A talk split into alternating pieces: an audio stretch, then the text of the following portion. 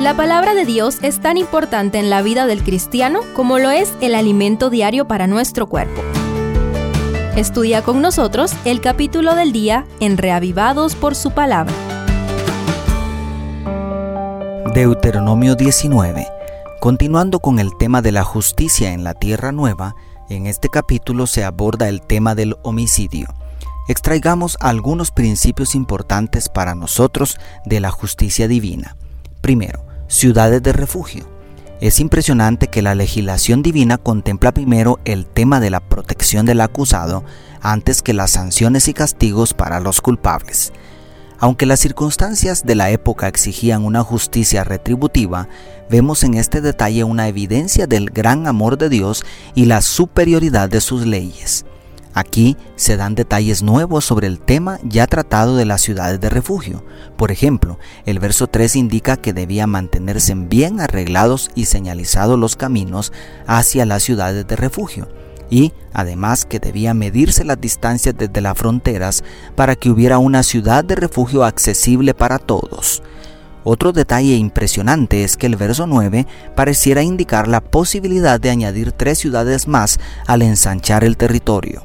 En otras palabras, el principio es que el acusado debe ser protegido hasta recibir un juicio justo, y esa protección debe ser segura y accesible. En los tribunales hebreos, la persona debía ser considerada y tratada como inocente hasta demostrarse lo contrario. Segundo, juicio justo. No se tomará en cuenta a un solo testigo contra alguien en cualquier delito ni en cualquier pecado en relación con cualquier ofensa cometida, solo por el testimonio de dos o tres testigos se mantendrá la acusación, declara el verso 15. En una época cuando no existían las cámaras de vigilancia, las pruebas de ADN ni los laboratorios forenses, muchos casos difíciles se resolvían únicamente por medio del testimonio de quienes presenciaron los hechos. Sin embargo, Dios ofreció garantías de un juicio justo al exigir que ningún caso se decidiera por el testimonio de un solo testigo. La justicia requiere de imparcialidad y objetividad. ¿Qué tan imparcial, objetivo y justo eres tú al tratar con tu prójimo? Tercero, los falsos testigos. Al exigir más de un testigo se reduce la probabilidad de cometer injusticia grandemente, pero aún existe la posibilidad que dos o tres personas se pongan de acuerdo para mentir en contra de alguien.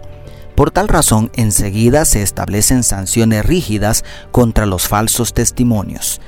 Los jueces investigarán bien y si aquel testigo resulta falso y ha acusado falsamente a su hermano, entonces haréis con él como él pensó hacer con su hermano. Así extirparás el mal de en medio de ti, declaran los versos 18 y 19.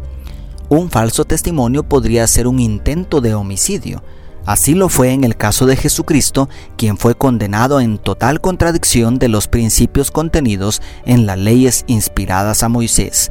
A veces en esta tierra los seres humanos encuentran maneras de torcer la ley.